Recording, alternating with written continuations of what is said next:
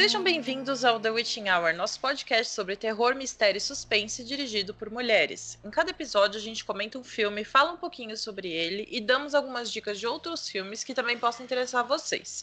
E esse é o último episódio dessa temporada, então a gente resolveu fazer um negócio bem especial. A gente vai falar de A Mulher Sem Cabeça, filme de 2008, dirigido pela Lucrécia Martel.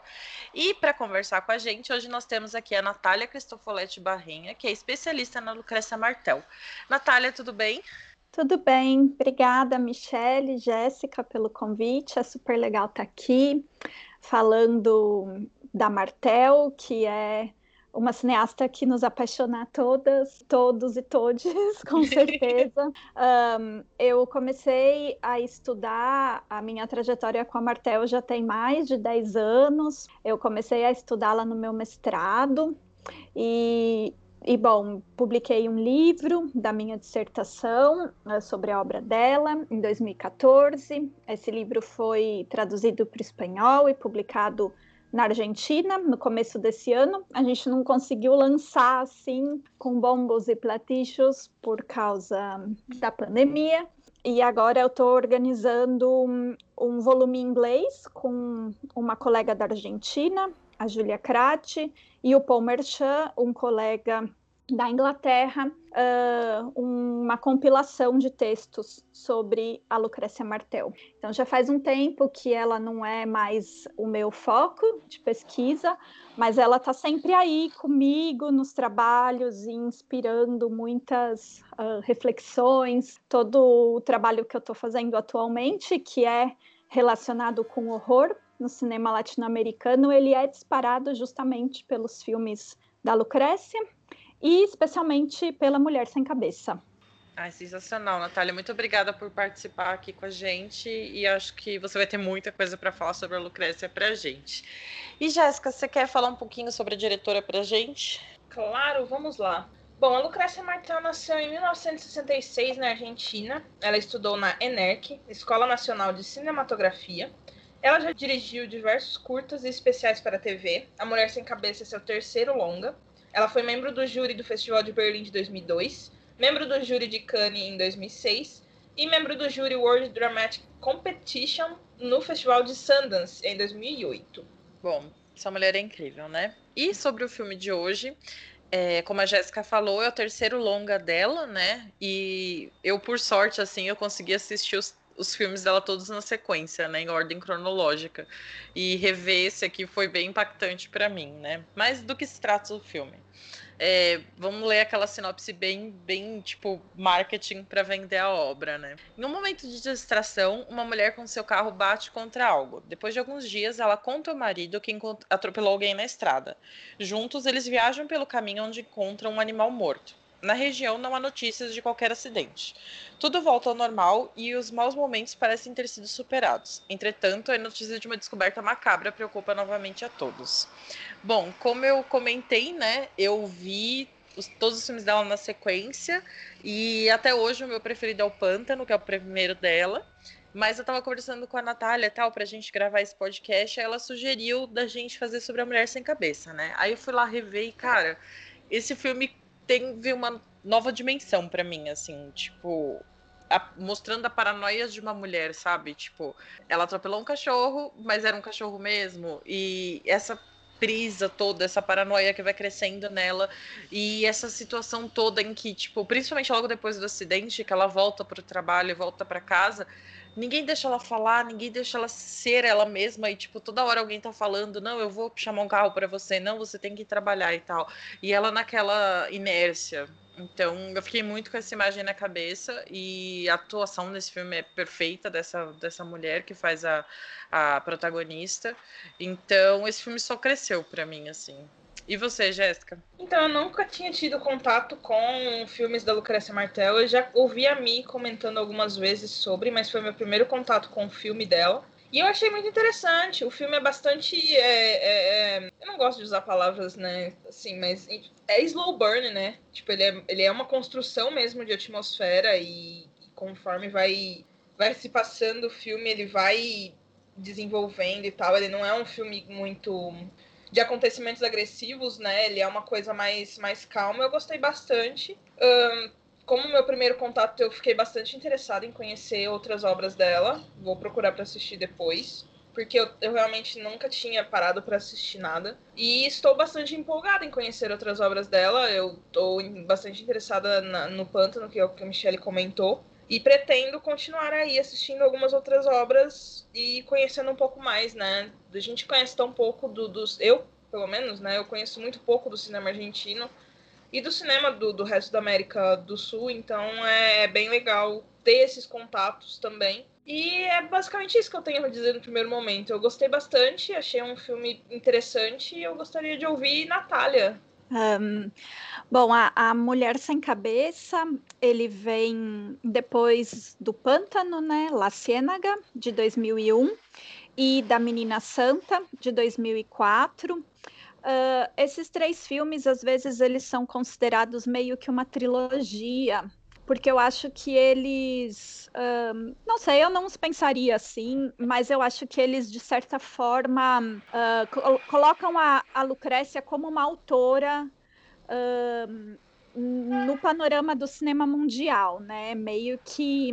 E eu acho que os filmes, como eles todos se passam meio que na mesma região, que é Salta, que é da onde a Lucrécia é. Salta é uma província bem ao, ao norte da Argentina, na fronteira com a Bolívia. É um lugar muito hum, religioso, muito cheio de terratenientes, né? Uh, a gente tem muito a imagem de Buenos Aires ou da Patagônia como Argentina para gente. Então, aquela paisagem marrom, aquela paisagem humana indígena, ela é, acho, acho que ela foi uma novidade que chamou a atenção, né? E também todos os filmes se passam aí, e eles têm uma idiosincrasia local muito própria.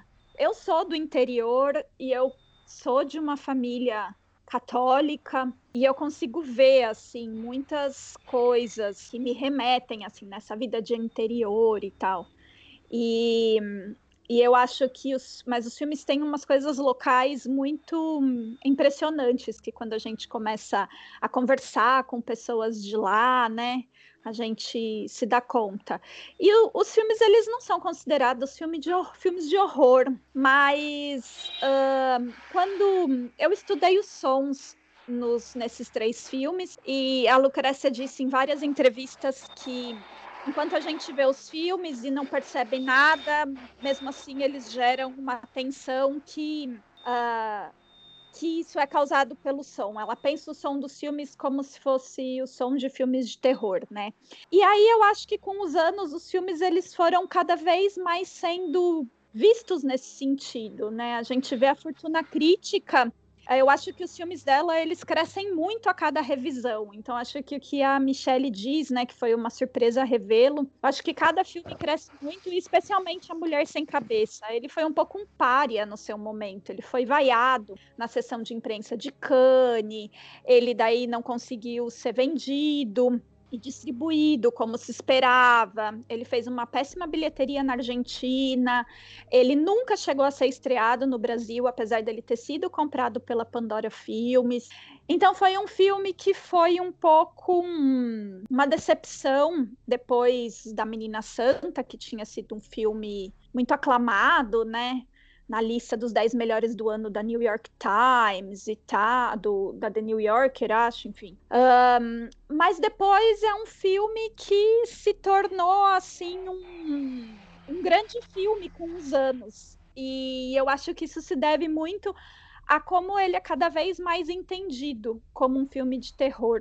E eu acho que essa o que ele traz muito do horror. Uh, por um lado, é a figura do fantasma, né? Como essa, o que essa mulher atropela vai assombrá-la durante todo o filme, né? A gente não sabe se é um cachorro, se é um menino. A imagem mostra um cachorro ou não mostra? Será que o menino ficou fora de quadro? Enfim, a gente tem essa esse mistério de certa forma e que tira ela do lugar, né? Que tira, deixa ela perdida, confusa, sem cabeça, uh, e que isso traz nessas assombrações, esses vários espectros que a gente vê no filme, muita sombra, muito, muitos ruídos estranhos. Mas eu acho que o grande horror do que ela está falando é que não importa muito bem, não importa muito para o filme se ela atropelou e matou uma pessoa, mas como a família dela uh, resolve reagir a essa possibilidade, né? Aí que está o horror da coisa, como uma pessoa desaparece, morre e ninguém tem que prestar contas do que aconteceu, né? Então é, eu acho que é, aí, é daí que parte o horror do filme, né? É, você falando, Natália, e eu revendo, assim, pensando no filme, ele tem muita questão de classe, né? Tipo, das pessoas pobres e das pessoas de poder aquisitivo, né? Que no caso da, da protagonista. E isso que você falou, né? Se ela atropelou ou não atropelou uma pessoa, tanto faz se foi um cachorro ou uma criança pobre, né? Porque a primeira cena do filme a gente vê três meninos brincando na rua e pelas roupas, pelo comportamento, você vê que são pessoas mais pobres, né? E ela saindo de uma festa de família, toda arrumada, aquela coisa toda, né? E é sempre isso, né? A pessoa rica que tá, se distrai com o celular, atropela alguém e tá tudo bem, porque ela tem dinheiro e a vida vai seguir, né? E essa dúvida também que a gente fica, porque você vê um cachorro, né, no retrovisor depois. Mas aí você começa a se questionar, mas e, e, as crianças? Será que uma delas caiu naquela vala, né? E ainda mais, gente, já inclusive, né, sessão de spoilers, né, já, já pedindo desculpa para quem não assistiu o filme. Mas no final a gente descobre que encontraram um corpo ali, né? Seria de uma criança que ela atropelou? Seria daquele caso lá, né? Então, eu fico pensando, né? O, o filme Roma mostra isso, só que a Lucrécia tinha feito isso mais de 10 anos antes, né? Esse questionamento também de, de classe no cinema latino-americano. E para mim o terror tá muito nisso, né? Nessa questão do do enlouquecer. A Shirley Jackson tinha muito disso, né? É terror mesmo ou a pessoa tá enlouquecendo? E eu senti isso no filme da Lucrécia também. Você não sabe se ela tá ficando doida, paranoica com tudo que aconteceu, ou se realmente é uma coisa que tá ali e ela ignorou. Não sei se eu tô conseguindo ser muito clara, mas para mim o terror tá muito nisso, né? E também na inexpressão do rosto dela, né? Tipo, aquele monte de coisa acontecendo, aquelas pessoas falando por ela, aquelas festas de família, aquela matriarca lá reclamando da televisão enquanto fazem a unha dela, uma pessoa, né? Também, né? De uma indígena, né? Pobre, no caso, como empregada dela de novo a situação de classe, e ela lá é tipo atônita com tudo que tá acontecendo ao redor, né? E, e também fiquei muito curiosa daquela relação dela com aquela sobrinha dela que dá a entender que é lésbica e que tem algum interesse por ela, talvez, que ela fala que cartas de amor elas são devolvidas ou respondidas, né?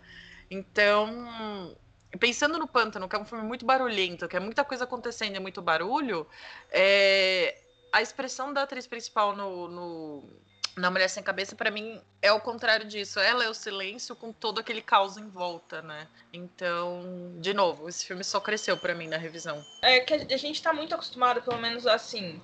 Eu sempre falo a gente, mas é, é, muito uma coisa minha, que eu comecei a procurar algumas coisas, né? É, lendo Mariana Henriques e tal, é, a gente acaba vendo uma Argentina muito comum, que você mesmo comentou, de Buenos Aires e tal. Então é bem interessante também perceber essa, essa essa outra localização que ela escolhe ali, né?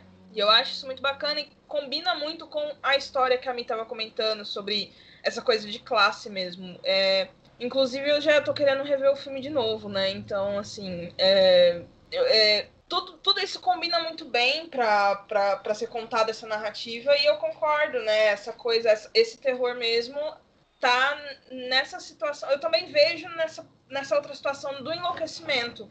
Como a me comentou, é uma coisa que é bem comum né, nas, nas, nas escritas da Shirley Jackson, dessa, desse processo de enlouquecer, porque ela parece muito. Uma, uma visão do rosto dela muito fechada, mas ela dá, ela dá a entender que ela tá passando por um momento muito confuso, né? Quando ela chega para trabalhar, quando ela tenta conversar com alguém, ela parece mesmo estar tá mostrando que que não está entendendo muito bem o que aconteceu, né? E, e é, o filme acaba crescendo, né? Ele vai, ele vai tomando dimensões ao longo do que a gente vai prestando atenção nas próprias relações entre os personagens. É, a, acontece muita coisa, né, no filme. E hum, como a Michelle estava dizendo, é um. Para mim, é, é uma questão de cumplicidade de classe mesmo, o filme, né? A gente tem essa mulher sempre em primeiro plano, uh, a gente tem um fundo sempre desfocado, em que a gente um pouco se coloca nessa confusão que ela tá, né? Então a gente não consegue ver direito, parece que é ela que não consegue ver direito, né? E ela tá sempre em primeiro plano e ela tá atônica e ao mesmo tempo a gente vê sempre gente se movendo atrás dela. Quem tá se movendo são sempre os empregados, né? Então, só que eles não têm identidade nenhuma. Um, em um momento ou outro se se comenta o nome de uma empregada, que é a Zula, né? Uh, eles estão sempre aí, eles fazem o mundo girar, mas eles são um mais. Ninguém se dá conta, parece, que eles estão aí, né? Como quando ela vai buscar um vaso uh, e o dono do viveiro não consegue pegar o vaso que está alto, numa prateleira alta, ele fala: ah, o meu chango não está vindo. Então é um menino pobre que trabalha ali no viveiro, que não está vindo, e que pode ser o um menino que foi atropelado ou não, ou o um menino que foi que morreu afogado. Enfim, a gente tem essa dimensão de classe muito forte, e é, eu acho que a coisa mais interessante do filme é realmente isso. Será que ela está enlouquecendo mesmo? Ou será que ela está perdendo a memória? Ou será que ela já era uma mulher sem cabeça, porque ninguém nota que ela tá estranha. As pessoas perguntam as coisas para ela e respondem como se a vida seguisse como se nada, né? Então, será uh, que ela já era alienada desse jeito, como sempre? E, na verdade, não é que ela perdeu a cabeça com o um acidente, ela nunca teve uma cabeça, né? E, ao mesmo tempo, que me, o que me parece muito interessante é, de certa forma, como ela é um zumbi, no filme, que aí é outra figura, né? Tipo, zumbi é uma pessoa que tá e não tá. E aí no norte da Argentina, né, se diz que quando uma pessoa toma um susto ou tem um trauma, a alma sai do corpo. E um corpo sem alma é um zumbi, né? Então parece que ela tá nesse estado zumbificado, né? Uh, e e ela, de certa forma, em algum momento, ela tenta assumir a culpa dela, né? Quando ela fala para o marido na fila do supermercado, né? Matei alguém na estrada. E nesse momento começa a se armar toda uma rede de proteção ao redor dela, né? Para falar: não, você não matou ninguém, vamos lá ver. E eles vão no lugar do acidente: não, é só um cachorro e depois ela quer retirar né, os raios-x que ela fez no hospital e no fim não tem nenhum registro dela no hospital. Não tem nenhum registro dela no hotel onde ela foi depois do hospital. O carro é levado para consertar em outra cidade. Como que se vão apagando todos os vestígios, né? A gente não sabe se aconteceu um acidente ou não mas ele, ele vai sendo apagado até que em um momento ele não existiu mesmo. E é, eu acho que é aí que não existiu quando ela volta à sua vida, né, de certa forma. E eu acho muito interessante nesse sentido um, uma referência que a Lucrécia faz ao filme, faz no filme, que é a, ao vértigo do Hitchcock, né, a um corpo que cai, especialmente pela cor do cabelo, né.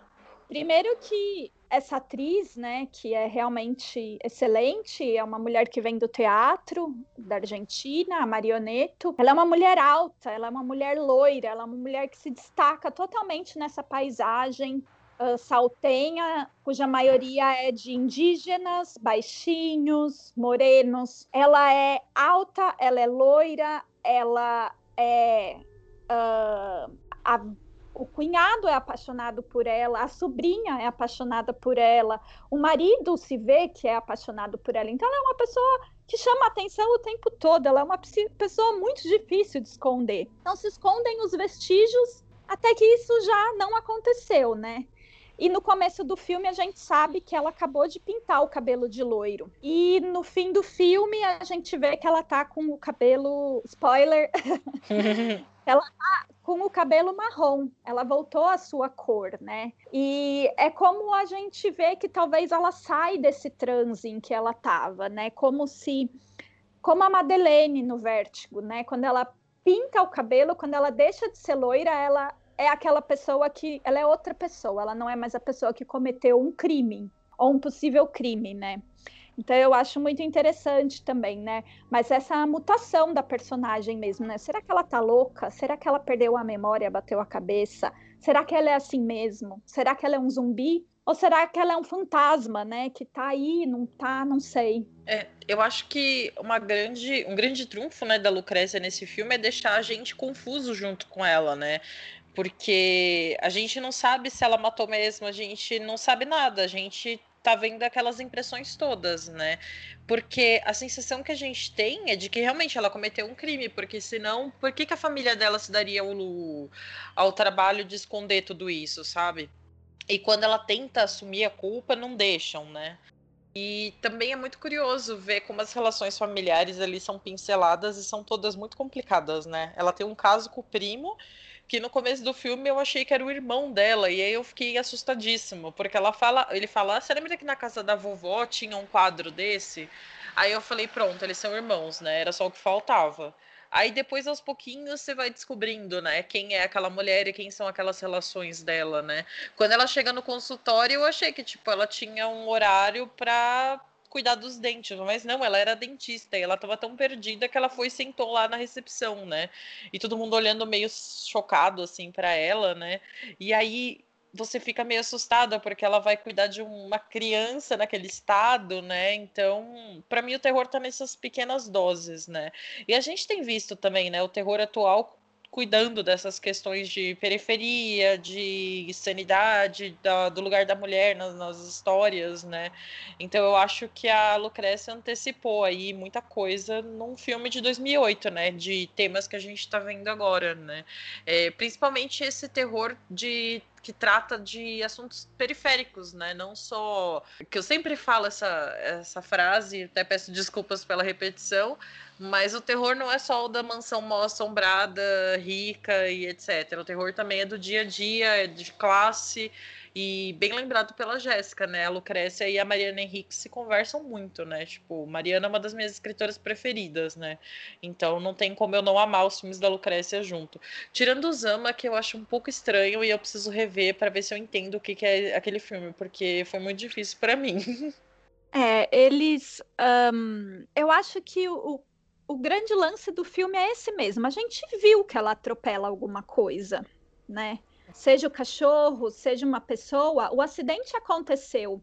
E chega no fim do filme, nem a gente sabe se o acidente aconteceu, porque foi uma operação de encobrimento tão grande, né? De todos aqueles homens que falam: ai, fica aí relaxando, agora a gente grande aqui vai cuidar do negócio, né? Tem essa coisa também que eu acho muito forte. Os homens da casa, né? O irmão, o marido e esse primo com quem ela tem um caso, uh, primo, cunhado, é muito difícil saber entender as relações familiares nos filmes da Lucrécia, to, em todos eles, né? A gente demora para sacar quem é quem, especialmente por esse erotismo que fica circulando entre os membros da família, né? Enfim, é, é essa um, essa questão, né? Alguém que desapareceu, essa o encobrimento, a cumplicidade de classe, uh, a negação, né? Uh, ele, eles fazem, é muito tentador a gente pensar nisso como uma referência aos desaparecidos da ditadura argentina entre 76 e 83, né? Que foi um, um, um, período super violento, com, com 30 mil desaparecidos, uh, mas eu, eu acredito que a Lucrécia ela não é assim diretamente alegórica, mas eu acho que nesse filme ela pensa como a herança da ditadura ficou plagada nesses mecanismos, né? Um mecanismo da ditadura que se repete na sociedade, né? Não é mais a violência de Estado, ainda que naquele momento a violência de Estado tinha uma cumplicidade muito grande, né, a sociedade, mas agora como a sociedade assimila esse comportamento, né? Eu acho muito interessante esse personagem que você falou, né, da tia Lala, a velha que está assistindo televisão, porque ela tá vendo um vídeo, um VHS de um casamento, né? E eu acho que aí é onde a gente vê muitos fantasmas, né? Essa coisa dos espectros da televisão. E ela vê essas figuras que já morreram e ela tá meio louca, né? E ela comenta, em um momento ela comenta, por exemplo, ah, esse é o Monsenhor Pérez, já passou o Monsenhor Pérez, né? O Monsenhor Pérez, ele foi um arcebispo de Salta, que ficou muito conhecido no fim dos anos 70, porque ele chamou as madres da Praça de Maio de loucas. Então, a gente tem essas pequenas referências, né, uh, sobre a ditadura, que vai falar desse mecanismo de violência, de desaparecimento, de, de esquecimento, né, e, e, eu acho muito interessante, né, como a Lala fala, de onde, de onde está o Monsenhor Pérez e os, sen, os senadores da província, são todos da família. E nesse momento é um momento em que ela está lúcida, né? E em um momento em que a Verônica, né, a Vero, que é a personagem e que tem esse nome, Vero, uh, ela visita a tia e a tia já está num estado muito, uh, já está delirando, né? Ela fala: que barulho é esse? Né? São espantos, são fantasmas. Não olhe para os fantasmas, não olhe e eles vão embora. É o menino é um fantasma, é uma aparição, é o filho da empregada, né? E, e, essa mulher que fala, não olhe, não olhe que eles vão embora. Então é essa, o filme, eu acho que ele tem essa coisa muito típica do filme de horror, que é o medo a olhar, né? A olhar algo que é tão terrível que você não suporta. Então você bota para baixo do tapete. Então eu acho que esse é um a tia Lala é um personagem chave, né? Para entender tudo isso, né? Porque ela era de certa forma, uma cúmplice. Ela conhecia toda, todas essas autoridades na época da ditadura. Ela convidava ao casamento da, da sua sobrinha e ela. Uh, e ela termina louca, e todo mundo fala, todo, todas as mulheres na nossa família vão terminar loucas, né? Então é um pouco a gente pensa, será esse o futuro da Vero, né? Ela não vai olhar também e vai terminar louca, porque uh, o reprimido em algum momento, né? Os fantasmas eles uh, aparecem em algum momento. Então eu acho essa personagem uh, muito interessante para pensar esse esse lado de horror do filme, né? Exato. E eu tenho reparado assim, em leituras, filmes, né? Tudo que se trata da América do Sul é, as pessoas falam bastante da ditadura, né? Então eu vejo ditadura em vários gêneros, na poesia, no romance, no livro de terror, e também acaba tendo na Lucrécia, né? Tipo, as consequências, né? O tipo, o que era o tal normal, né? Das pessoas ricas que compactuavam porque era do interesse delas, né? Então é bem triste, mas é real. E terror, né? Assustador passar por tudo isso, né? E você, Jéssica, mais alguma coisa a dizer sobre o filme? Eu acho que eu nem consigo, a Natália foi bem tudo. Falei que ela manjava do negócio. Gente, eu só fiquei ouvindo aqui só. Hum, verdade, eu não tinha percebido. Mas é bom, porque a gente ouve as pessoas falando e a Natália fala com uma, com uma, com uma né, uma coisa tão grande que a gente sente vontade de rever o filme e ficar só, aham, a Natália falou sobre isso, muito interessante. Mas não, não tenho mais nada a acrescentar. Acho que já foi dito tudo que precisava ser dito, né, gente? Ah, e... Só um, um, outro comentário, essa, essa, esses pequenos ganchos que ela faz com a ditadura, né? É muito importante no filme a música do Jorge Cafrune. O Jorge Cafrune ele já aparecia na, no, no pântano e ele aparece aqui de novo, né? Ele era um cantor folclorista uh, aí de Salta e ele morreu, ele morreu atropelado. É, foi um acidente. Mas não foi um acidente, né? Todo mundo é, nunca foi falado de maneira clara, né? Nunca se foi julgada a morte dele, mas uh, todos falam que ele foi assassinado, ele foi atropelado, ele andava de cavalo, né, pelas estradas aí de Salta, que é uma região muito montanhosa, Salta Rurui, e ele uh, teve um acidente com seu cavalo um dia que todo mundo diz que foi um atropelamento, né? Uh, ele não era necessariamente um militante, mas ele era um folclorista muito a favor do povo, então mesmo que ele não estava vinculado com, com nenhum com os montoneiros ou, ou a ROTTP ou nenhum grupo militante, né? Ele tinha o, o, uma voz popular que incomodava de certa maneira o regime, né? Então ele é apagado de certa maneira e a, a, as músicas que tocam no filme são todas músicas do Jorge Cafrune. Nossa, que ótimo, né? Então, ela não fala claramente sobre a ditadura, mas ela vai pincelando o assunto, né? De, de toda forma. E, Natália, uma pergunta, assim, agora, na verdade, uma pessoa fã de Lucrécia querendo saber mais sobre ela, né?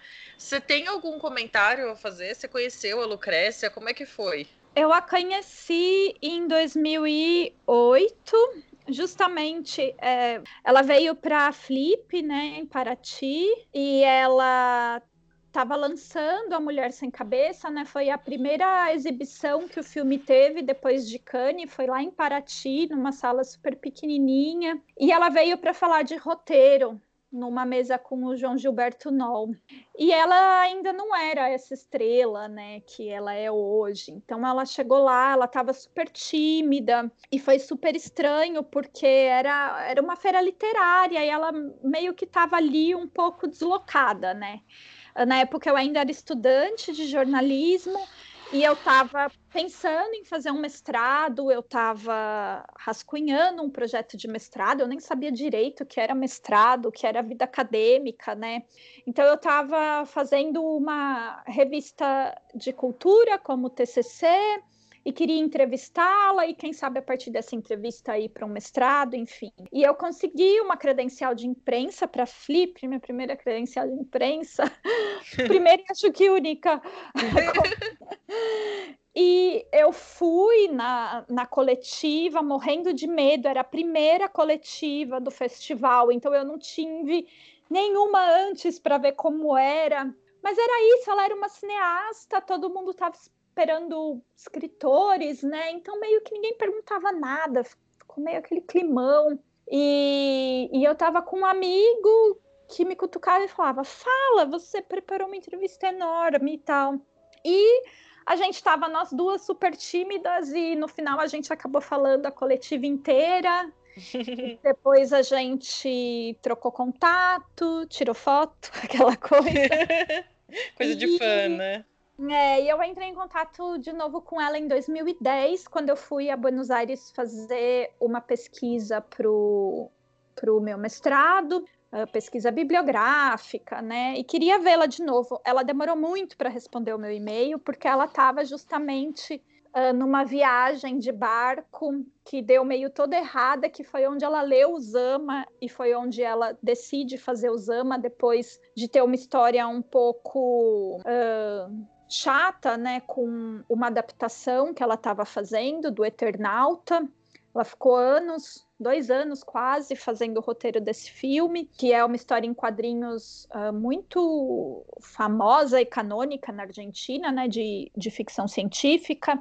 O autor uh, Osterheld é um desaparecido político também, e mais da ditadura anterior temos muitas. É, infelizmente. e, e ela. Mas aí ela me escreveu e eu fui até a casa dela e a gente se viu. E depois a gente ficou em contato. Ela ficou muito resguardada depois da Mulher Sem Cabeça, né? Depois eu voltei a vê-la no Rio de Janeiro, em 2015. Ela veio, ela estava montando o filme aqui, Usama, ela montou o filme no Brasil e no Rio de Janeiro, e aí ela ia dar uma palestra lá no Rio. E eu escrevi para ela, e peguei um ônibus e fui. E, e ela estava super diferente, super uh, bem menos reservada, assim. Eu falei para ela, nossa, Lucrécia, mas o que aconteceu as outras vezes que Você tava. Eu tinha visto ela antes em 2014, quando eu dei o livro para ela. Eu fui a Buenos Aires para um, um congresso e levei o livro para ela. E ela falou: Ah, eu quero, mas eu não vou ler, não, viu? Vou dar para minha mãe, ela vai ficar super feliz. E, e, e aí, em 2015, eu falei: Nossa, Lucrécia, você tá diferente, né? Você, você cariocou, o que, que foi? Que você tá tão solta, bebeu umas cervejas. Ela, ai, é que eu odeio falar dos meus filmes, eu gosto mais falar de outra coisa que não é meus filmes. Então, quando a gente começou a se encontrar nesse outro formato, né, não de entrevistadora e mas como colegas, foi bem diferente assim, vi ela muito mais à vontade. Mas eu acho que isso mudou bastante, né? Ela virou uma celebridade porque ela é eu acho ela muito lúcida e muito brilhante nas suas colocações. Ela é uma ótima entrevistada. Ela te dá tudo, assim. Então, ela é entrevistada sempre, ela dá muitas palestras. Então, eu acho que ela tá mais cômoda nesse papel, né? Uh, mas ela é uma pessoa brilhante, uh, mas uma pessoa muito reservada eu achei, assim, é, sempre delimitando muito bem, né, os papéis de cada um. Quando eu era entrevistadora, eu era entrevistadora. Quando eu não uhum. era entrevistadora, aí a gente pode relaxar um pouco mais. Com certeza. E, ela gente, vocês... Não sei quando, ela uma palestra, uma masterclass, não sei, no FIC Valdívia, acho que vai ser uma live no Facebook. E semana passada ela também fez uma live num festival do Chile, que chama Festival de los Pueblos originários, uma coisa assim. Ela tá super presente. Aí ela tá, ela depois de morar 30 anos em Buenos Aires, ela voltou a morar em Salta e ela tá morando em Salta e ela fez essa live para esse festival chileno agora, tipo, no quintal, com os passarinhos. Foi super interessante assim toda essa mise-en-scène, né, de Salta. A gente vê um pouco da paisagem dos filmes assim, né? Gente, mas é muito maravilhosa, né? É, e para encerrar, eu queria só que, Natália, você comentasse uma coisinha, assim, né? E essa história da Lucrécia Martel ser indicada para ser cotada para dirigir Viúva Negra da Marvel, como foi isso? Você sabe? Eu vi uh, algumas notícias, assim, num, não lembro muito bem, mas parece que ela foi cotada, mas uh, ela não ia poder fazer a coreografia das lutas alguma coisa assim. E ela disse que ela não, não queria, que ela queria ter o controle total, né, da produção. E, mas isso em Hollywood é meio impossível, né?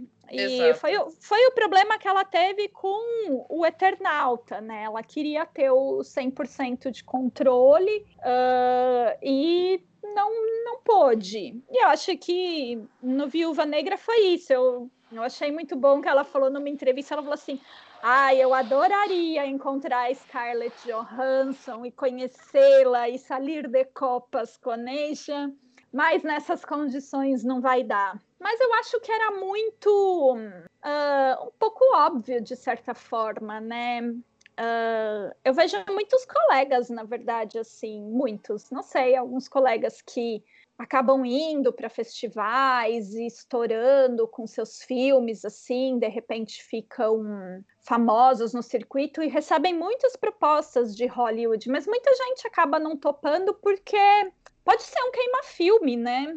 Então, eu acho que ela acho que ela não ela tem um. Ela é muito. Eu acho que ela é muito firme nas suas convicções, né? E agora na Argentina ela tem uma voz política muito importante, né? Ela é uma celebridade. Ela foi uma das principais vozes da campanha do Pañuelo Verde pelo aborto legal, seguro, gratuito na Argentina foi na televisão debater com católicos fervorosos da Provida. E, e agora ela, o próximo filme dela é um documentário que ela está fazendo há muitos anos já, desde o antes do Zama, que é o Chocobar. O Chocobar foi um, um líder indígena assassinado. O assassinato dele foi frente às câmeras, foi filmado uh, um celular filma ele sendo assassinado e se demorou 10 anos para serem julgados, mesmo tendo a prova ali, né? E as pessoas foram condenadas, mas não ficaram nenhum ano presas, elas estão soltas, né? E também prenderam quem deu o tiro, não o mandante. Então ela está fazendo esse filme agora, ela é muito. está uh, muito envolvida com a questão indígena na Argentina, que é. Como no Brasil, é uma questão muito delicada, eles são muito marginalizados, especialmente ali no norte, e então ela está muito ativa nessa questão, né? Essa coisa do, do Chocobar aconteceu em Tucumã em 2009, eu acredito. E ela ganhou um prêmio no Festival de Locarno agora, né? Um prêmio de desenvolvimento, né? Filmes do futuro, que a Juliana Rojas também ganhou com o filme dela. São filmes que tiveram que ser paralisados por conta da pandemia. E aí Locarno uh, deu um, alguns prêmios para esses filmes. E, bom, esses foram dois que ganharam. Ai, que bacana, Natália. Nossa, aprendendo muito sobre Lucrécia aqui. E, gente, vamos começar, né? Se encaminhar para o final, senão a gente fica aqui 30 horas falando sobre a Lucrécia, mas em breve a gente pode gravar um outro programa sobre ela e você volta, né, Natália? Claro! e, bom, Jéssica, você quer indicar algum filme para quem assistiu A Mulher Sem Cabeça e gostou? Eu não vou indicar filme hoje, mas eu vou indicar outra autora argentina que li não faz muito tempo e gostei muito, que eu li A Fúria da Silvina Campo e gostei demais de alguns contos dela e aí eu queria indicar então A Fúria da Silvina Campo. E são, são contos curtinhos, né? né? Não são muito longos e eu gostei demais. É, é, eu achei bem interessante, inclusive estou procurando algumas outras coisas dela para ler, mas né, aquele velho problema que a gente não tem coisas traduzidas, então a gente que lute. Mas é basicamente isso. É essa minha indicação hoje. Bom, eu vou indicar o Pântano de novo. Eu vou falar, por favor, assistam esse filme, porque eu assisti uma vez e eu não gostei muito. Aí eu fiz o curso da Natália. Aí eu falei, bom, eu que devia estar numa vibe errada, né? Aí eu revi e, tipo, cinco estrelas, coração, top 10 da vida, o Pântano para mim. Então, fica aqui minha recomendação desse filme. E eu também queria falar de um livro rapidinho, que é o Distância de Resgate, da Samantha Schweblin, também escritora argentina que eu gosto muito. Ela tem um livro de contos chamado Pássaros na Boca, mas eu gosto ainda mais do romance dela, que é o Distância de Resgate. Então fica aí minha, minhas dicas. E você, Natália, quer indicar alguma coisa pra gente? Uh, eu acho que hum, é, tem um filme que a Lucrécia fala que foi a sua escola de cinema, né? Ela foi na escola de cinema, nunca terminou, mas ela fala que a escola de cinema dela e a grande inspiração para A Mulher Sem Cabeça é um filme que chama O Parque Macabro. Carnival of Souls. É um filme do Herc Harvey, de 62. É um trash besão de horror norte-americano. Ele é pré a Noite dos Mortos-Vivos. E eu acho ele muito interessante. E de dobradinha com esse filme, tem um, uma, uma pesquisadora e escritora inglesa se chama Catherine Grant. Ela é um uma crítica de cinema e ultimamente ela tem feito vídeo ensaios, né? A crítica meio em forma de ensaios. E ela tem um filme que tá um, um ensaio curtinho que está disponível no Vimeo dela, que se chama The Haunting of the Headless Woman, que é a assombração da mulher sem cabeça, né? Em que ela faz um ensaio uh, sobrepondo a mulher sem cabeça e o Parque Macabro, eu acho que vale muito a pena ver. E da Argentina, eu acho muito interessante o filme Una Hermana. É um filme de 2017 da Verena Cury e a Sofia Brokenshire. A Sofia, ela é canadense e a Verena é alemã, mas elas foram à Argentina estudar cinema e ficaram. Esse é o primeiro, primeiro longa delas. Ele é um, inspirado no, no, Garotas Mortas, da, da Selva Almada, que é um livro-reportagem, uh, que fala sobre garotas desaparecidas no, no interior da Argentina, né?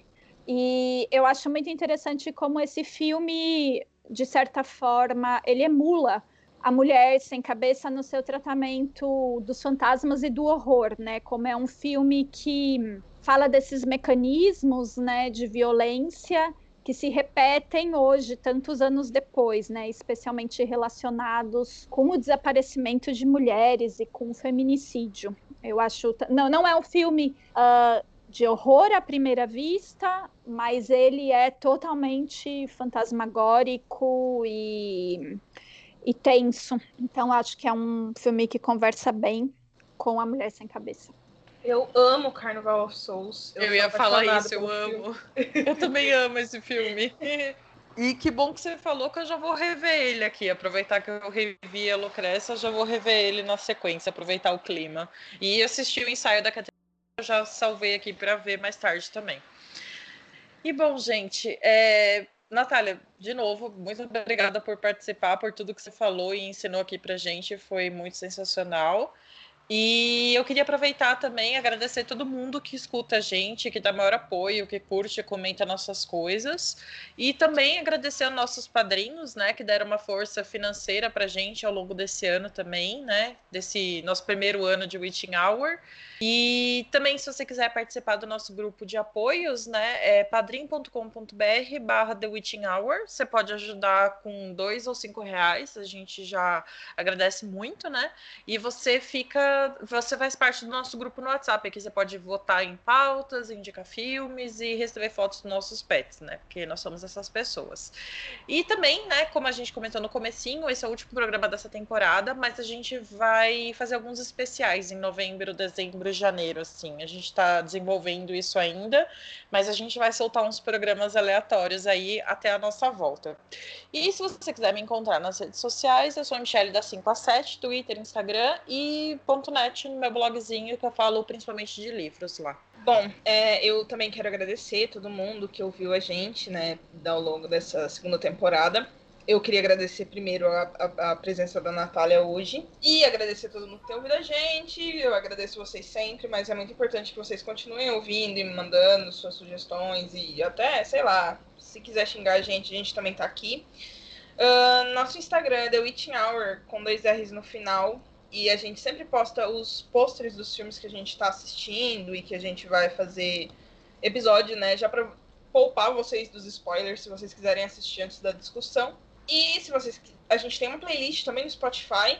Com todos os episódios já foram lançados, a gente tenta reunir esses episódios, né, para ficar mais fácil. Se você quiser, assim, fazer uma maratona de 10 horas de The Witching Hour, a gente tá lá também. E hum, quem quiser me encontrar em alguma rede social, todas as minhas redes são capirogésica. E hum, então vocês, por favor, aguardem. Nós voltaremos em março como a Michelle falou, vamos ter alguns especiais ao longo desses meses, mas nós voltaremos mesmo em março, porque a gente também precisa de umas férias e a gente precisa também assistir filmes, né, gente? Que a gente fala sobre filmes, como que a gente vai falar sobre filmes? Sempre assistir os filmes. Então é isso, gente. Muito obrigada, Natália. Muito obrigada, Michelle, por mais essa temporada aqui. E foi ótimo, foi ótimo. Com certeza. E, Natália, conta pra gente onde a gente te encontra, sobre seus trabalhos, onde a gente encontra seu livro também. Uh, ai, bom, eu sou meio old school e eu só tenho Facebook, mas não sou muito. não sou muito ligada, mas eu tô lá no Facebook com o meu nome bem comprido, Natália Cristofoletti Barrenha. E também tô no academia.edu com esse nome comprido, que é a rede social dos acadêmicos, não é muito exciting. Mas, uh, lá tem um, um, trecho do meu livro para ler. Uh, o meu livro tá na Amazon, em todos os lugares. Ele saiu pela Alameda Editorial. Uh, no ano passado eu lancei o meu segundo livro, também sobre cinema argentino. Ele chama Espaços em Conflito. É sobre a cidade no cinema argentino contemporâneo. Ele saiu pela editora Intermeios, então tem uh, em várias livrarias, e especialmente nas especializadas em cinema, tipo a do, do Itaú da Augusta, que bom, agora não sei se está fechado, se está aberto. E, e bom, gente, uh, muito obrigada pelo convite, foi super legal. Uh, eu acompanho vocês, então, nossa, estou super feliz de estar aqui na season finale, ainda por cima. E bom, esperaremos os próximos programas ansiosas. E com certeza, ano que vem a gente volta com mais cinema argentino e aí a gente te chama para participar de novo, Natália. Ai, com certeza, tá um momento bom por lá. Um, ontem mesmo eu vi um filme que eu gostei bastante e que vocês podem ver no Cine.ar. É uma plataforma da Argentina com filmes uh, da Argentina. Nem todos estão disponíveis para ver fora da Argentina, né? Mas esse tá. Chama Clementina. É de uma diretora que chama Jimena Monteoliva. É um filme de horror, horror, que se assume mesmo horror. E ela acabou de lançar o segundo filme dela, que chama Matar ao Dragão. E aí vocês conseguem ver vários filmes argentinos bacanas e de graça. Nossa, eu vi esse filme no, no Fantaspo desse ano, o Matarel Dragão. Sim, ah, sim.